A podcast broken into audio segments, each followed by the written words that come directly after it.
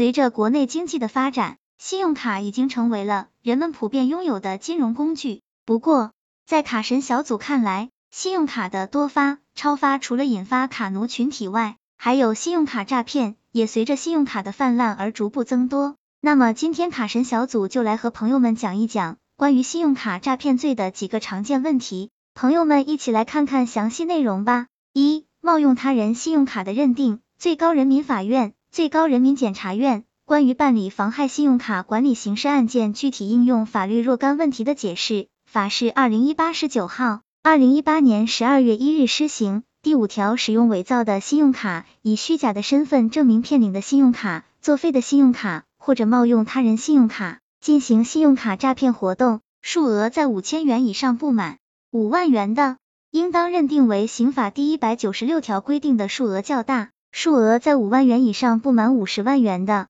应当认定为刑法第一百九十六条规定的数额巨大；数额在五十万元以上的，应当认定为刑法第一百九十六条规定的数额特别巨大。刑法第一百九十六条第一款第三项所称冒用他人信用卡。包括以下情形：一、识得他人信用卡并使用的；二、骗取他人信用卡并使用的；三、窃取、收买、骗取或者以其他非法方式获取他人信用卡信息资料，并通过互联网、通讯终端等使用的；四、其他冒用他人信用卡的情形。二、关于恶意透支、以非法占有为目的的认定，最高人民法院最。高人民检察院关于办理妨害信用卡管理刑事案件具体应用法律若干问题的解释法是二零一八十九号，二零一八年十二月一日施行。第六条，持卡人以非法占有为目的，超过规定限额或者规定期限透支，经发卡银行两次有效催收后，超过三个月仍不归还的，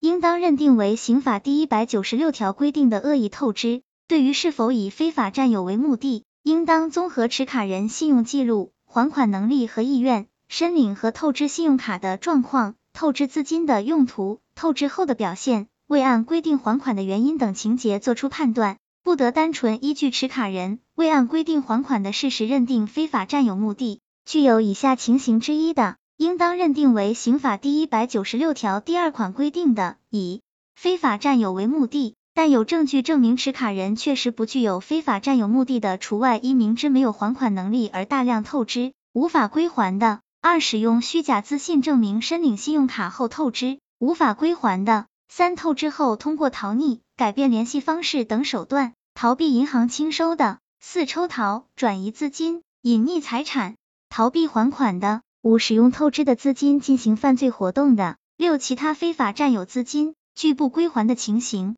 最高人民法院、最高人民检察院关于修改关于办理妨害信用卡管理刑事案件具体应用法律若干问题的解释的决定，重点问题解读。三、关于恶意透支、以非法占有为目的的认定，根据刑法的规定，以非法占有为目的是恶意透支的主观要件，是区分恶意透支与民事违约的最重要标准。司法实践中，认定恶意透支时，往往需至以非法占有为目的这一要件，将经发卡银行两次清收后，超过三个月仍不归还的客观行为，直接认定为以非法占有为目的，或者对持卡人提出的不具有非法占有目的的辩解不予甄别，存在客观归罪为结果论的不当倾向。为了坚持主客观相统一原则，决定第一条第一款明确了恶意透支的定义。第二款明确了认定以非法占有为目的，应当坚持综合判断原则，不得单纯依据持卡人未按规定还款的事实认定非法占有目的。第三款列举了应当认定为以非法占有为目的的六种情形，强